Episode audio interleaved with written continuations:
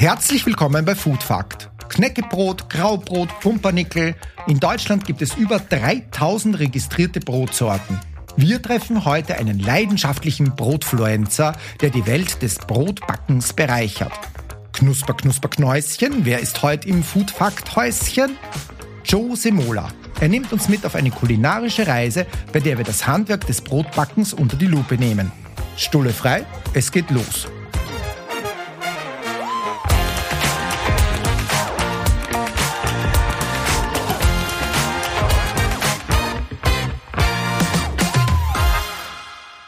Lieber Jo, herzlich willkommen bei Food Fact. Ich freue mich total, dass du zu Gast bist und habe zu Beginn auch eine kleine Stärkung mitgebracht. Und zwar äh, aus zwei verschiedenen Quellen Weißbrot. Einmal ein Baguette vom Discount und einmal vom Bioladen. Und ich habe mir gedacht, jetzt zeig uns doch mal ähm, vielleicht so live, was sind denn so für dich die Unterschiede? Was schätzt du, wo kommt was her? Welches ist besser, welches ist weniger gut?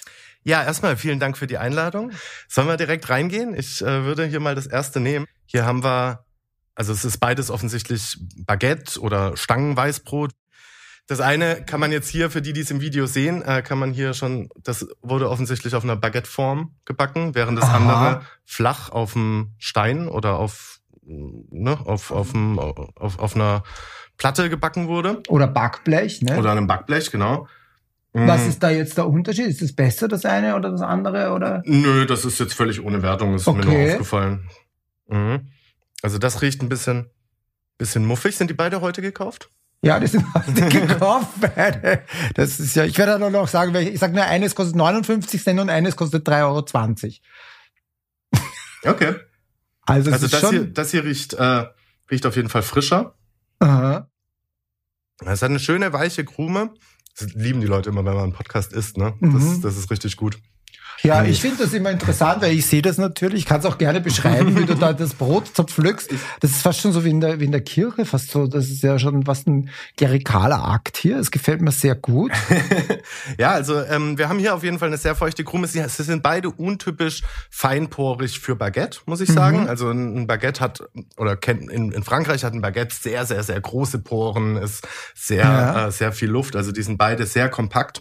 Also zwei um, ähm. deutsche Exemplare haben wir hier. Gibt es eines von den beiden, wo du sagst, das ist dein Favorite? Wo du sagst, das ist, äh, das ist unter Anführungszeichen, das würdest du privat jetzt lieber haben? Ja, also ganz klar das hier. Das hier ähm, würde ich auf jeden Fall lieber haben. Das hier ist ziemlich trocken. Ich mhm. würde auch von der Krumenstruktur her sagen. Also das feinere, weißere, ja. Genau, das feinere, auch wenn es jetzt noch untypischer ist für Baguette eigentlich. Aber so vom, wenn wir uns jetzt mal von der Definition Baguette ein bisschen lösen, welches ich einfach so äh, objektiv geschmacklich besser finde, ist auf jeden Fall das Feinere hier. Das ist, ist auch in dem Fall eigentlich, ich kann es ja jetzt auflösen, ja. das ist tatsächlich auch eine günstigere Variante. Das ist tatsächlich das vom Discounter ja, 59 Cent. Ja, Wahnsinn. Während das andere eben aus einer Bio-Backstube in Berlin ist, die vielleicht jetzt auch nicht so viel Kompetenz im, im äh, Bereich Baguette hat. Das kann natürlich auch sein, so wie du sagst. Ne? Es ist jetzt kein französisches. Ne? Baguette ist ein spezielles Gebäck, das äh, kann man oder kann man nicht. Und äh, das heißt nicht unbedingt, dass das jetzt eine schlechte Bäckerei ist, aber es ist auch die Frage, wie es morgen schmeckt. Ne? Mit dem einen kannst du wahrscheinlich äh, jemanden erschlagen und das andere ist wahrscheinlich morgen noch äh, genießbar und fluffig. Also es wirkt schon jetzt so, oder? Ja, ja, genau. Also, es ist ein, es ist trotzdem gut, aber es ist, nee, also ich würde mich in dem Fall wirklich äh, tatsächlich für das Discount, also blind für das Discounter-Baguette entscheiden. Okay, gut. Also 1 zu 0 für den Discounter, das finde ich interessant. Gibt so ähm, Kriterien, wo du sagst, das äh, ist jetzt für dich ausschlaggebend, um Aussehen, Geruch, Textur von dem Brot zu, zu bewerten, die Qualität zu bewerten? Also man riecht einem Brot, also je stärker der Brotgeruch ist, desto eher kann man davon ausgehen, dass das eine lange Reifezeit hinter sich hat, weil so ein Brot, den Geruch, den kann man ganz schlecht reinfaken. Und ähm, lange Reifezeiten, das haben wir gelernt. Ich glaube, das ist mittlerweile auch relativ in der breiten Masse schon angekommen. Aber lange Reifezeiten sind einfach nicht nur für, das, für den Geschmack, für das Aroma besser, sondern halt auch für die Bekömmlichkeit. Da werden Giftstoffe, Schadstoffe abgebaut durch die lange Fermentation oder durch die Gärung, die da, also durch die Gärung und durch mhm. die Fermentation, die da drin stattfinden. Ähm, Und äh, dadurch wird Brot besser bekömmlich. Es wird quasi ja vorverdaut. Also Fermentation ist ja in, in allen Bereichen der Küche des Kochens äh, ein Thema, was äh, was sich positiv auch auf Gut Health und so weiter auswirken kann. Und das passiert eben auch beim Brot.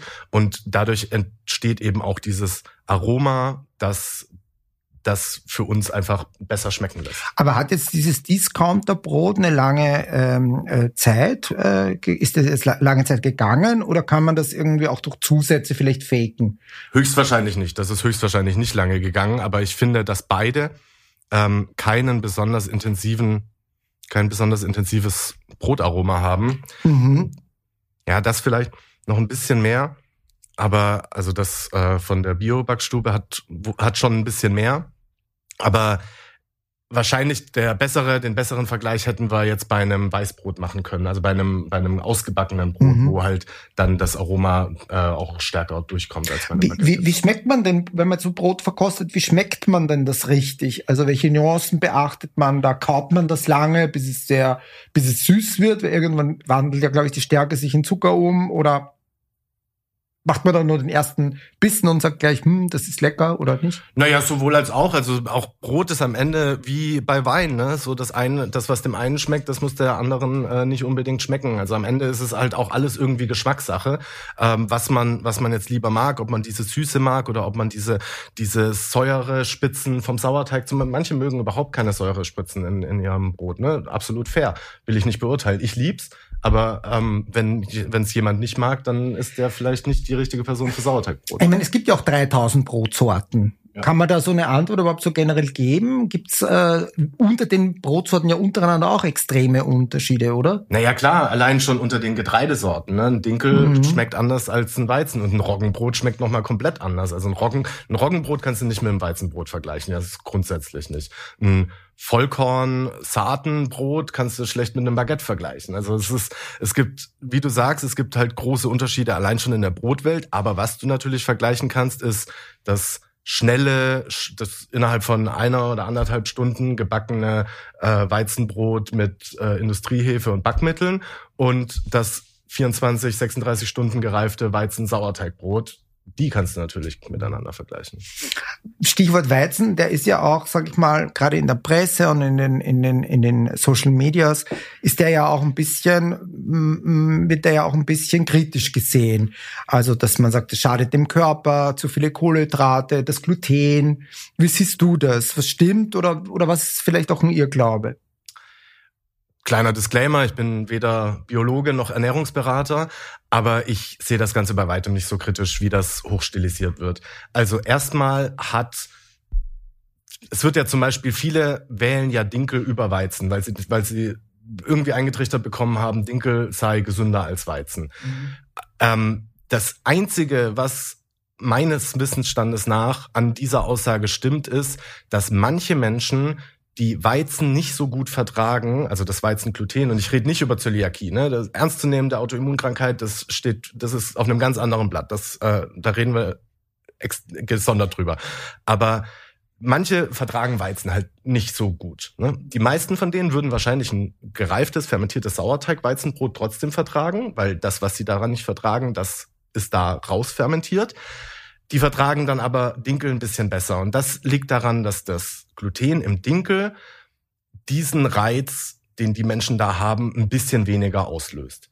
Und das ist aber der einzige, meiner, meines Wissensstands und meiner Meinung nach ist das der einzige gesundheitliche Vorteil von Dinkel über Weizen. Weizen ist nichts Schlechtes, nur das, was aus Weizen meistens gemacht wird, das ist schlecht. Und weil Dinkel so eine so einen ähm, so einen Ruf hat, das gesündere zu sein, wird halt Dinkel viel öfter als Vollkorn verarbeitet, viel öfter mhm. in, in Bio-Qualität verarbeitet, viel viel öfter zu gesünderen Produkten verarbeitet.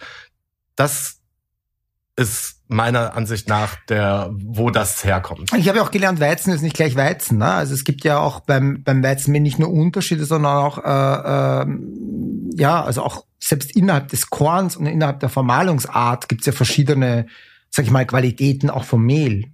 Ne? Vom Mehl, aber es gibt ja auch zig Weizensorten. Ne? Nicht jeder, es, ist, es gibt ja nicht nur den einen Weizen, sondern es gibt ja auch zig verschiedene Untersorten. Und Dinkel ist ja auch Weizen. Das ist ja und Emmer und Einkorn und ne, es ist ja alles, ist ja alles Weizen, es ist ja alles eine Pflanzenfamilie. Aber lass uns zu dem Mehl und zu dem Backen und zu den, zu den, zu den Rohstoffen selber vielleicht nochmal später kommen, weil das finde ich ein recht interessantes Thema. Aber bevor wir uns jetzt sozusagen ähm, da weiter in den Discountern und in den Bioläden umgucken, du bist ja eigentlich derjenige, der backt. Und da habe ich natürlich in deinen Büchern gelesen, Backen, Backen, das ist Präzision, aber das ist Improvisation, Intuition, Gefühl und vor allem Liebe. Das ist ja, wow, das ist ja ries, riesig so ne? leidenschaftlich. Ne? Woher kommt die Leidenschaft? Mm, also ich glaube, ein Stück weit kommt sie daher, dass mir das Backen in einer sehr, sehr schwierigen Phase meines Lebens sehr geholfen hat. Also ich habe mit, ähm, ich habe 2019, Ende 2019 in meinem letzten festangestellten Job einen Burnout erlitten und äh, infolgedessen mhm. ähm, Depressionen bekommen und hatte da wirklich eine sehr, sehr schwierige Zeit. Und jetzt ist es ja bei Depressionen so, dass man so gewissen Maß die Kontrolle verliert über seine Emotionen, über seine Gefühlslage, auch über seine Gedankenwelt und ähm, also es ist begleitet von oder äh, ich habe mich immer mit einem sehr sehr großen Kontrollverlust konfrontiert gefühlt in dieser Zeit und Kontrolle konnte ich aber in der Küche mir zurückholen. Ich konnte in die Küche gehen und ich konnte, ich koche auch leidenschaftlich gerne und ich konnte mich drei Stunden, ich habe zu meiner Frau gesagt, pass auf, mir geht's heute richtig scheiße. Du siehst mich jetzt drei Stunden nicht, danach gibt's was Feines zu essen, aber drei Stunden muss ich mich hier mit meinem Ding beschäftigen. Und dort, und das konnte ich kontrollieren. Und den Teig konnte ich kontrollieren. Und ich wusste, wenn ich, wenn ich das jetzt mache, wenn ich die, das in den, äh, diese Arbeitsschritte, diese Mengenverhältnisse, diese Hefe, da, dann kommt das am Ende raus. Also so konnte ich mir diese Kontrolle zurückholen. Ich glaube, das ist ein sehr emotionaler Verbund, der zwischen mir und dem Produkt dabei entstanden ist, weil es mich halt ein Stück weit aus dieser emotionalen Krise, aus dieser Erkrankung ein Stück weit mit rausbegleitet Krass. Ja. Und wenn man jetzt also sich deinen Content äh, so ansieht, dann, dann hat das ja alles ein super hohes Niveau. Also wie bist du auf dieses, sag ich mal, das ist ja auch Fachkenntnisse enorm. Wie hast du dir das angeeignet? War das auch im Zuge der, der also hast du da parallel dann recherchiert oder wie ging das? Ja, im Prinzip. Also ich habe, also alles, ich, ich bin, ich habe nie einen wirklichen Kurs belegt, also nicht mal so ein Online-Kurs oder so, sondern ich, es war eigentlich wirklich alles Trial and Error. Ich habe einfach gebacken, gebacken, gebacken. Äh, auch als ich angefangen habe, Content drüber zu machen, da wusste ich noch relativ wenig drüber. Aber ich habe damals schon gesagt, begleitet mich auf dieser Reise. Ich will das lernen oder noch vertiefen. Ich will alles darüber kennenlernen und alles darüber wissen und habe die Menschen einfach in meiner in meinem Content dabei mitgenommen. Und immer wenn im Rezept, wenn da stand, das zum, zum Beispiel in den Anfängen, da habe ich Rezepte gelesen, da stand drin, das Wasser soll 22,5 Grad haben. Und ich dachte, was ist, denn das für, was ist denn das für ein Schwachsinn, als ob das einen Unterschied machen würde zwischen 17 Grad und 25 Grad warmem Wasser. So konnte ich mir überhaupt nicht vorstellen. Heute weiß ich, kann einen massiven Unterschied machen. Ach, ja. Aber das, und, und daraufhin, immer wenn ich auf sowas gestoßen bin, habe ich halt recherchiert und ich habe Bücher gelesen und ich habe äh, mich auch ganz viel dann tatsächlich durch meinen Content, das ist natürlich auch einen großen Vorteil, den ich jetzt persönlich hatte, war, dass ich durch meinen Content natürlich dann auch in Kontakt gekommen bin mit Bäckermeisterinnen und Bäckermeistern, äh, mit, mit Bäckerinnen und Bäckern, denen ich Fragen stellen konnte, wo ich ganz viel Austausch dann haben konnte, direkt mit Fachleuten. Und so konnte ich das dann nach und nach alles Aber ist jetzt 22,5 die sichere Marke oder ist das bei jedem Brot anders? Es kommt total drauf an. Also Aha. man will halt, man will halt gewisse Teigtemperaturen nicht überschreiten, man will gewisse Teigtemperaturen erreichen. Und wenn man jetzt, ich sag mal, eine gängige Teigtemperatur, die man nach dem Auskneten hat, wäre so nicht über 27, also 27 wäre schon viel zu viel, lieber so 24, 25 Grad maximal. Und wenn du halt wärmeres Wasser nimmst, wärmere Zutaten, dann ist es nach dem Kneten durch die mechanische Einwirkung, wärmt sich das natürlich auch noch auf, äh, ist es nach dem Kneten halt eventuell zu warm, das, da leidet das Klebergerüst drunter, da leidet die Stärke drunter, lieber kalt. Also jetzt sind wir schon mittendrin. Jetzt äh, bin ich sicher, meine Mama hört den Podcast. Herzliche Grüße. Wie backt denn meine Mama ein richtig gutes Brot? Was würdest du ihr denn jetzt sagen? Also wenn du jetzt ein, sag mal, ein ganz ein Grundrezept haben willst, mhm. dann nimmst du 500 Gramm Mehl, 5 Gramm Hefe, 300 Gramm Wasser. Es ist ein bisschen weicherer Teig, als so man vielleicht so von dem von dem Hausrezept Hefezopf kennt, ein bisschen weicher, aber nicht so weich, dass man schon Erfahrung dafür braucht. Dann nimmst du noch neun bis zehn Gramm Salz und fünf Gramm Hefe habe ich schon gesagt. 500 Gramm Mehl, fünf Gramm Hefe, fünf Stunden Reifezeit. Fünf Stunden? Ja. Krass. Und dazwischen auch kneten oder, oder nur, äh, nur reifen, ohne anzurühren? Na, naja, du musst es schon anrühren. Also, nee, ich meine jetzt also äh, den Teig nochmal auf. Ich stelle das alles daneben hin und warte. Naja, okay. Nee. Ähm, Na, nein, klar. Also, also aufschlagen oder was sagt man, nochmal durchkneten dazwischen. Also du musst ihn, du, du knetest ihn am besten, am besten knetest du ihn direkt äh, einmal richtig durch. Das heißt von Hand Aha. schon so zehn Minuten mal, mal richtig kneten. Das kann sich die Glutenstruktur aufbauen, das äh, macht nachher eine schönere Porung, es macht eine, eine schönere Kruste, muss aber nicht mal unbedingt sein. Kannst dann auch einfach äh, gut durchmischen, dass keine Mehlnester mehr vorhanden sind. Wenn du das machst, musst du aber erstens die Hefe vorher im Wasser aufgelöst haben, sonst verteilt die sich nicht ordentlich. Und dann musst du so innerhalb der ersten anderthalb Stunden dreimal hingehen und den mal auseinanderziehen und wieder zusammenfalten. Dadurch hatte, da hatte in der, in der ersten halben Stunde hatte das Mehl dann Zeit, das Wasser aufzunehmen, zu quellen.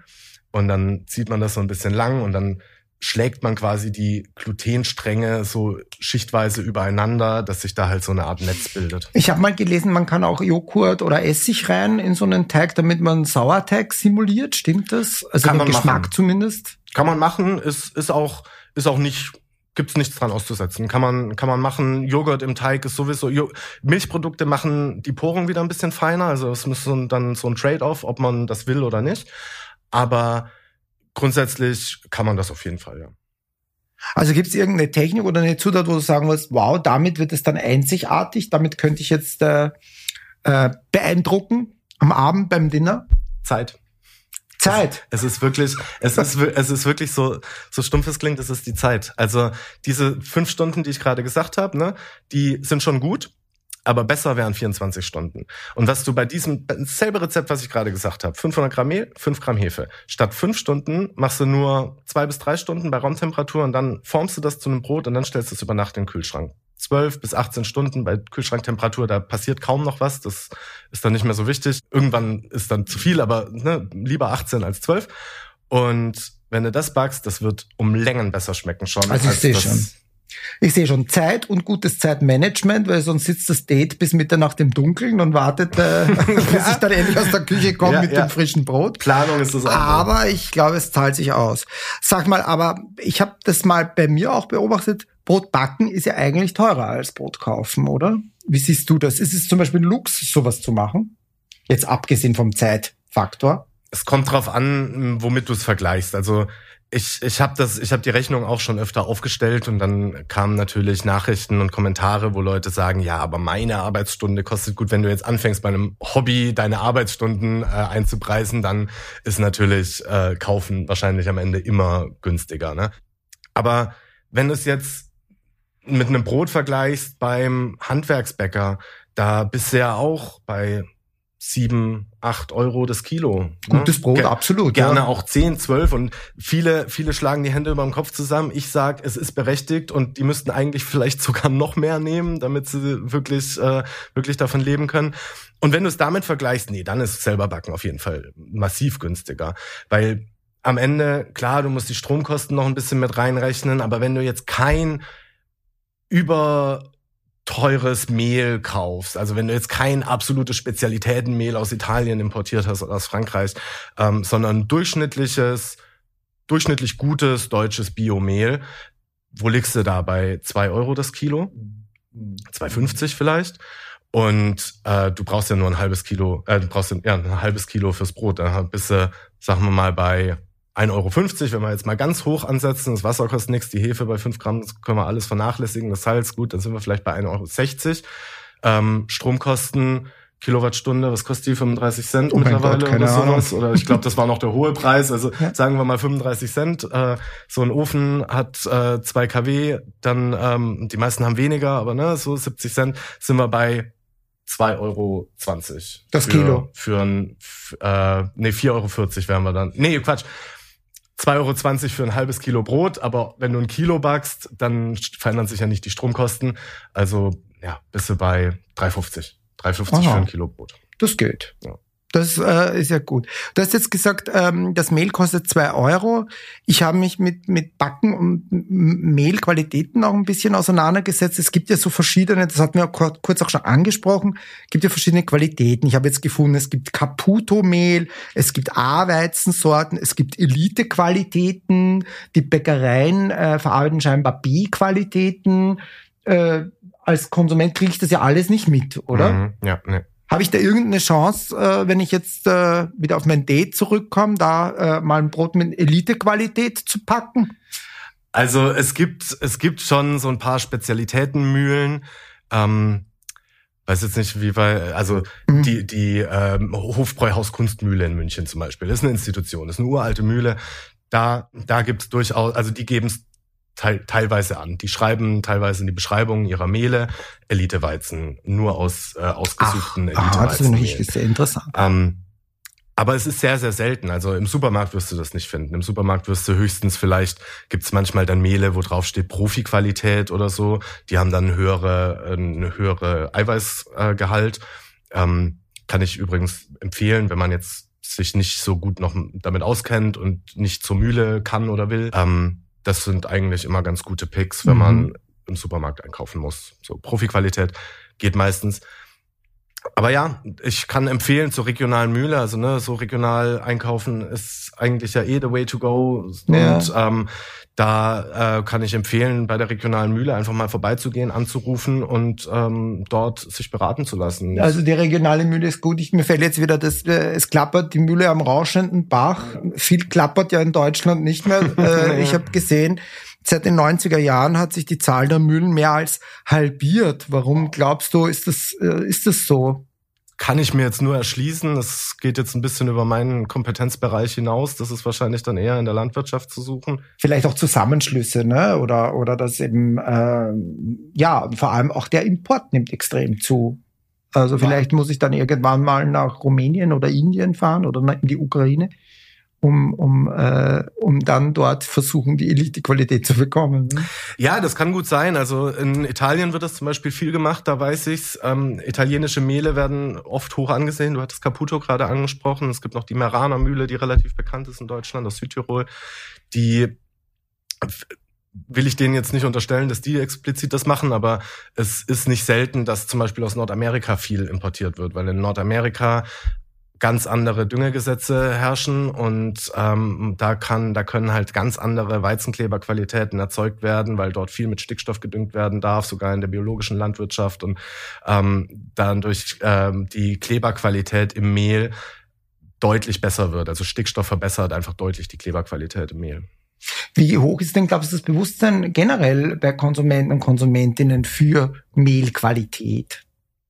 Ich glaube sehr, sehr klein. Also das, was ich gespiegelt bekomme auf meinen Kanälen, ist, dass die, dass, dass da dass der Wissensstand nahezu nicht vorhanden ist. Die fragen alle, kann ich das normale Supermarktmehl nehmen und äh, geben mir nicht mal eine Typenzahl damit an. Also nicht mal das ist wirklich so in der breiten Masse bekannt, dass es außer 405er Keksmehl noch andere Mehle gibt. Also klar, die Getreidesorten vielleicht, aber dann die, äh, wie stark der Auszug ist, die Malgrade, Vollkorn oder. Es ist lustig, ich bin ja, bin ja Risolier ja. und äh, also Reisexperte und ähm, da höre ich halt sehr oft, Reis kochen ist so schwierig, Reis kochen ist so schwierig und ich kann nicht, ich kann nicht. Ähnliches ist ja ein Stück weit beim Hefeteig, mhm. ne, wo die Leute auch sagen, oh, mir ist ja nichts geworden und der ist nicht gegangen und bla bla bla. Spielt da die Mehle eine Rolle? Warum hat Hefeteig so ein Image?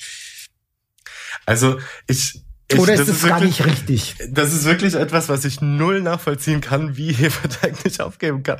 Das, ich höre es ich hör's oft, Menschen schreiben mir, ey, mein Hefeteig geht nicht auf. Ich weiß nicht, wie man das schafft, dass er nicht aufgeht. Es ist, ist wahrscheinlich durch zu hohe Temperaturen, vielleicht nehmen die heißes Wasser oder so und killen damit direkt die Hefe weg oder so. Ich weiß es nicht. Aber der Vergleich zum Reiskochen ist glaube ich ist glaube ich schon schon berechtigt, weil eigentlich wenn du jetzt wenn du jetzt ans Reiskochen denkst, oder? Der würde ja nie auf die Idee kommen zu sagen, oh mein Gott, man kann Reis nicht kochen. Ich kann im Worst Case äh, koche ich den halt wie Spaghetti ja, und ne? dann äh, schmeiße ich das Wasser weg und schütt, also gieße es ab und dann ist der Reis fertig. Also ja. es ist also was kann man da groß falsch machen? Ne? I don't know, I don't know. Aber beim also ich glaube, Mehlqualität geht, da, das hat nichts damit zu tun, ob der Hefeteig aufgeht oder nicht. Da, oder das heißt, das, ich glaube, ich, das kann ich mit Sicherheit sagen. Mehlqualität, auch mit dem schlechtesten Mehl. Oder ich, ich habe zum Beispiel mal mit äh, Greenpeace bei einer Aktion äh, mitgemacht. Da cool. haben die, da haben die äh, Futterweizen, der eigentlich mhm. zu Tierfutter hätte werden sollen, haben die halt zu Mehl vermahlen und damit haben ich und viele andere gebacken und das funktioniert wunderbar. Das klar hat der nicht, hat das Mehl nicht die perfekten Spezifikationen. Es hat tendenziell sehr schlechte Spezifikationen. Komplikationen gehabt. Aber man kann damit backen. Man, es, es, es geht. Ja, weil eben Korn ja selber auch Hefe ist. Ne? Ja, und, und also genau, so wilde Hefen sind im Korn, aber ah. du, es ist halt mit sehr, sehr hochwertigem Mehl, es ist einfacher zu backen, es ist wie mit einer Hand, wie mit einem Werkzeug, ne? So mit, mit einem, mit einem hochwertigen Akkuschrauber kriegst du die Schraube am Ende besser rein als mit einem super Billigteil.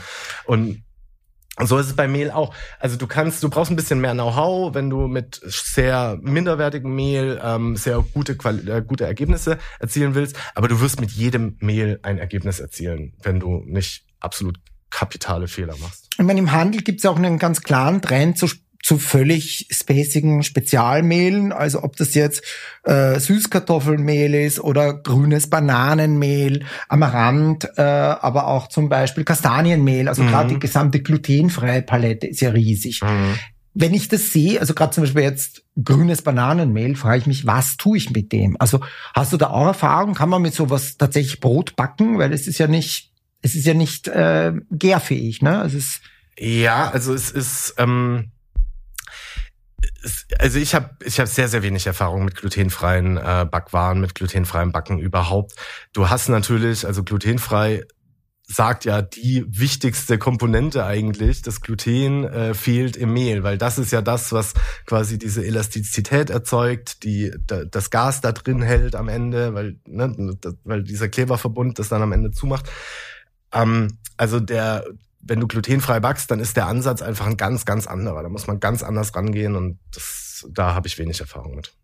Gibt's aber auch, glaube ich, wenig. Ne? Also ich, ich kriege immer mit, bestimmte Mehle sind ein absoluter Trend. Mhm. Aber ich frage mich, was gut, man muss, vielleicht ist das eine Aufgabe, wenn du jetzt umziehst nach Spanien, dass man da ein bisschen recherchiert. Ne? Und ja, könnte ich, ich vielleicht kann ist das eine spannende Nische. Viele, viele würden sich freuen. Aber gibt's überhaupt für dich eine Alternative zum, äh, zum Reis, wollte ich sagen? Gibt's für dich überhaupt eine Alternative zum Brot als, als Grundnahrungsmittel? Also gerade wenn man jetzt sagt, ähm, Brot ist ja sehr kulturell auch verwurzelt in Deutschland, dann zu sagen, man macht jetzt ein grünen, grünes Bananenbrot zum Beispiel, wäre das oder oder äh, gar kein Brot zum Beispiel, sondern nur Reis? Ja, also klar, ich bin so sehr Brot jetzt auch teurer geworden ist und so weiter, aber es ist ja immer noch eins der grundlegenden Grundnahrungsmittel. Ne? Nicht umsonst sagt man Brot für die Welt oder Brot und Wasser, so äh, sind die die Grundnahrungsmittel überhaupt in Mitteleuropa.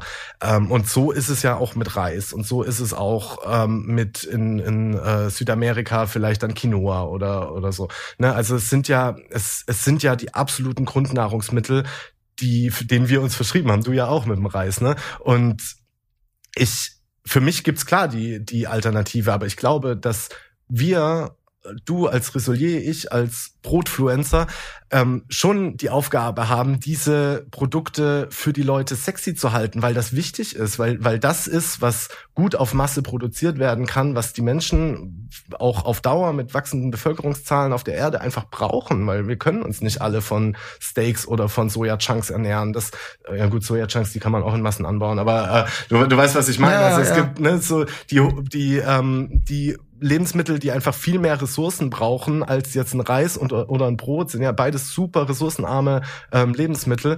Die, das können wir uns als Gesellschaft, als Weltbevölkerung nicht leisten. Trotzdem ne, muss ich ein bisschen mit einem bisschen weinenden Auge muss ich ja sagen, äh, das Match Brot äh, gegen Reis wird ja das Brot immer gewinnen in Deutschland zumindest. Warum glaubst du, ist das so?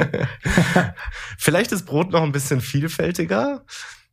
Weiß ich nicht, aber ich vermute, naja, dass das 3000 Brotsorten gegen 100.000 Reissorten, 100.000 Reissorten, ja. okay. Das, Zwar nur 10.000 kultivierte, aber immerhin. Ja, ne? okay. Ja, gut, weiß ich nicht. Vielleicht, äh, weil man, weil man keine Leberwurst auf den Reis schmieren kann. Das kann sein, ja. Guter Punkt. 1 zu 0 für dich. Brotfluencer finde ich eine interessante Bezeichnung. Warum nicht Brotsommelier? Weil Brotsommelier, ich weiß nicht, ob es geschützt ist, aber es gibt auf jeden Fall eine, äh, eine, eine Ausbildungsstand ähm, des Brotsommeliers und den habe ich nicht absolviert. Ah, okay. Aber Brotfluencer heißt ja, du hast eine du hast nicht Influencer, sondern du beeinflusst eine große Community. Und da interessiert mich natürlich, was sind denn so die Themen, die du den äh, Leuten mitgibst da? Also was ist für dich der, der, der wichtige Fokus oder die wichtige Message? Naja, es sind viel, also es sind tatsächlich viele der Themen, die wir jetzt gerade schon besprochen haben. Also geht nicht zum, also kauft euer Brot nicht beim Discounter. Gut, das haben wir jetzt noch nicht besprochen, das habe ich so noch nicht so deutlich gesagt, aber ich bin auch ein großer Verfechter einfach des Handwerks.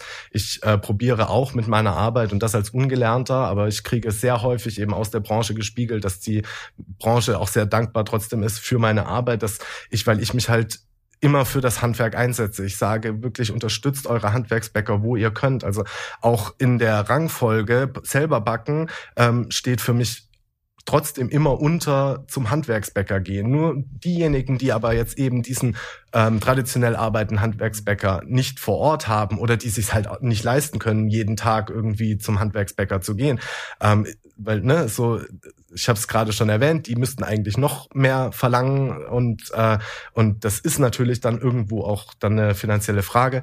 Ähm, danach kommt Brotbacken. Also dafür stehe ich ein, ähm, das Handwerk zu stärken, das Handwerk zu stützen und vor allem diese Brotkultur einfach nicht aussterben lassen, weil ich habe ich hab das Gefühl, seit ein paar Jahrzehnten, seit die ganze Brotbäckerei so industrialisiert worden ist, ne, mit den schnell gereiften äh, Broten, die dann im Supermarktregal liegen, ähm, da wir, wir treten unser UNESCO-Weltkulturerbe, die deutsche Brotvielfalt, wir treten sie mit Füßen als Gesellschaft. Und ähm, ich stehe einfach dafür ein, das wieder zu stärken, da äh, wieder hin zurückzugehen und einfach dieses Bewusstsein wieder zu schärfen, was ist eigentlich gutes Brot mhm. und wie unterscheide ich es von schlechtem. Ich habe es heute offensichtlich nicht ja. geschafft.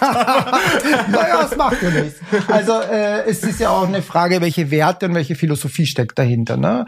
Ähm, und ich finde aber interessant, was du sagst, weil es gibt ja mindestens genauso stark einen Gegentrend zu traditionellen äh, Bäckereien und zum Handwerk. Mir fällt da ein, wenn du mal in Wien bist, eine Freundin von mir hat jetzt eine Bäckerei eröffnet, ehrlich, im neunten Bezirk, ehrlich. Mhm. Und äh, die hat halt aus einer ganz speziellen Region von ihrem eigenen Bau Bauern den Dinkel, den Dinkel, den sie da verarbeitet und äh, in einer kleinen Bäckerei ähm, äh, verpackt. Also ich finde das Verstehst du auch so diese Gegentrends? Das finde ich Total. eigentlich sehr schön. Und, ja? und es gibt, und ich, ich begrüße das äh, ganz, ganz stark. Und das hat angefangen, bevor ich überhaupt mit dem ganzen Thema äh, mich angefangen habe zu beschäftigen.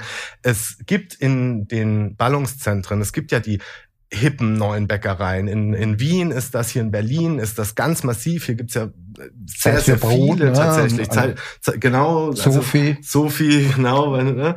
Ähm, Zeit für Brot ist, ist ein ganz großes Thema da. In Köln gibt's das, in München gibt's das. Aber sobald du aus diesen Ballungszentren rausgehst, gibt's das nur noch ganz, ganz wenig. Es gibt hier und da ähm, traditionelle Familienbetriebe, die jetzt mit dem Generationswechsel wieder dahin zurückkehren. Das ist ein ganz toller neuer Trend, äh, den es jetzt gibt. Also der gar, die gar nicht so ähm, Prenzlauer Berg äh, mäßig angehaucht sind, sondern die wirklich noch die alte Vollsortimenter Bäckerei auf dem Dorf sind, die Nachgeneration übernimmt von den Eltern und stellt um wieder auf die zurück auf die traditionelle Backweise. Kenne ich auch ein paar, ähm, finde ich finde ich ganz ganz toll. Aber in leider außerhalb der Ballungszentren ist halt der Zugang zu solchem Brot ganz oft sehr, sehr eingeschränkt. Jetzt geht's ja hier im Podcast auch immer so ein bisschen um die Zukunft mhm. und um Trends. Jetzt reden wir natürlich hier sehr von Tradition, von alter Backkunst. Gibt es denn Trends im Bereich des Brotbackens oder in der Brotindustrie oder im Brotgewerbe? Also ich würde sagen, genau das, was du auch schon gerade angesprochen hast, das würde ich schon als Trend bezeichnen. Also dass man eben, dass die Sortimente kleiner werden, dass die, ähm, dass die Art und Weise zu backen traditionell zwar ist, aber das ganze die ganze Aufmachung eben sehr modern. Also dass wir wirklich äh, schickere Läden haben, dass das ähm, mit auch ähm, bisschen fancier äh, Belägen dann am Ende äh, kombiniert wird und dass alles so ein bisschen so ein bisschen äh, schicker wird, während man halt eben die traditionellen Werte wahrt. Das würde ich auf jeden Fall als Trend bezeichnen, der der zu begrüßen ist. Dann glutenfrei ist natürlich äh, ein Trend. Nichtsdestotrotz, trotz allem ist das ein Trend, der auf jeden Fall zu beobachten ist. Ja. Ich war auf dieser IBA Backwarmmesse oder mhm. Bäckermesse in München äh, jetzt im, im, im Herbst und da habe ich zum Beispiel gesehen ein Brennnesselbrot. Da hat eine Bäckerei angebaut im Frühjahr äh, quasi Brennnesseln und das verarbeitet sie jetzt im Brot. Das ist eine eine saisonale Spezialität von denen mhm. als, als Toastbrot. Und das gibt's halt dann erst wieder im Frühjahr. Also die hat dann gesagt, ja, das ist dann das Letzte. Also ich fand das eigentlich sehr innovativ, mhm. muss aber sagen, das war auch das Einzige. Okay. Ist das, was fehlt? Ist das, ein, ist das ein Thema, was fehlt, dass man eben auch auf Produktebene guckt? Wie kann man Traditionen mit modernen Ansätzen verknüpfen? Oder ist es Nonsens und es ist einfach nur ein PR-Gag? Naja, ich, man, da, da kann man jetzt auch Fragen, die gleiche Frage stellen, aber man sieht so ein bisschen im Bereich Burger Buns zum Beispiel.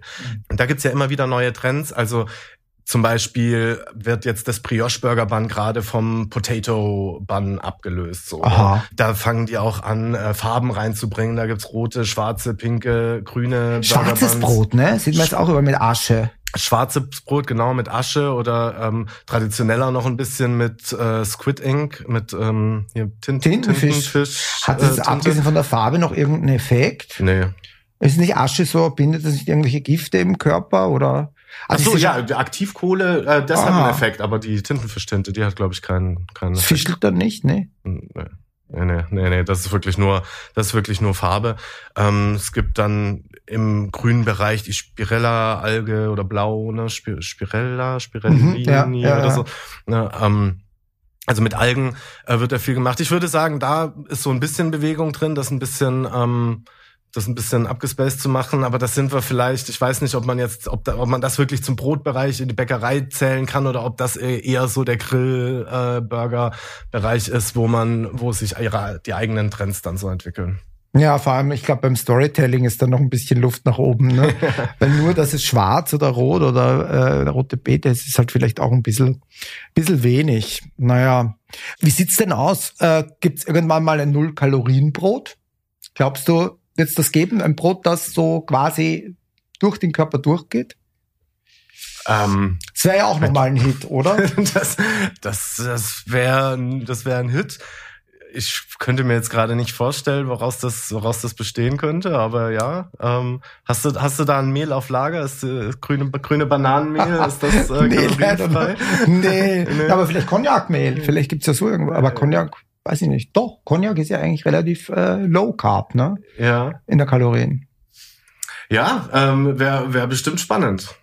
Okay, also warten wir es mal ab. Wenn es es gibt, dann. Äh, ich habe ich hab ja. tatsächlich einen, einen Trend, äh, den gibt's in den USA, den habe ich jetzt hier auf der IBA auch nicht gesehen, aber in den USA haben welche, das ist nicht glutenfrei, aber die haben das, die haben das Weizenmehl mehr oder weniger in Komponenten aufgespalten und äh, da aus dem Weizen die äh, Kohlenhydrate extrahiert und äh, die und und die backen quasi mit mehr oder weniger ähm, dekohlenhydratisiertem Mehl backen die Bagel, Be Better Bagel, Better, Better Food heißen die, glaube ich.